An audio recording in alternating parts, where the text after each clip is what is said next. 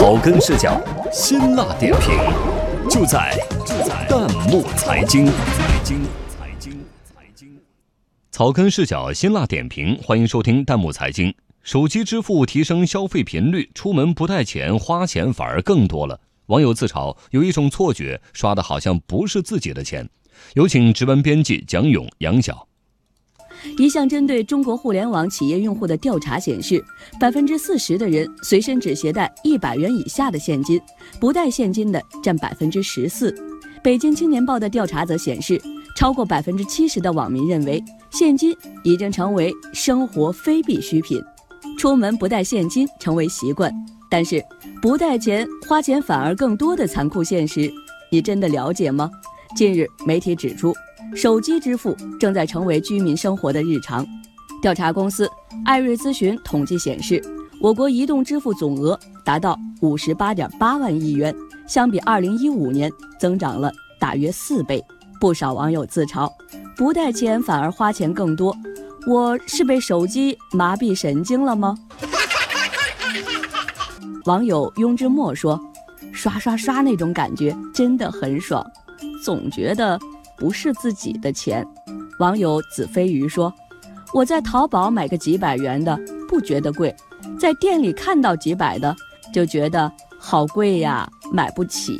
钱越花越快，越花越多，但真的花到点儿上了吗？”网友时光书签有些幽默，他说：“看看身上的肉就知道花了多少。”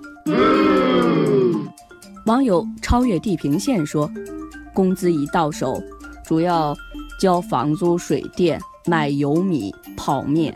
网友不当熊孩子说，一款新的王者荣耀手游装备下来，支付宝就已经显示余额不足。当钱变成一串数字，以二维码方式支出时，消费就变得没那么理性，花钱也变得不那么走心了。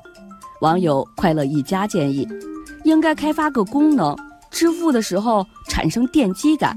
按指纹付的越多，电击感越强烈，花钱就不会没感觉了。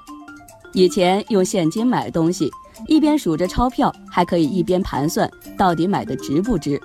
现在，滴的一下就结账了，根本没有时间思考。在这儿啊，小编教您一些抑制非理性消费的妙招。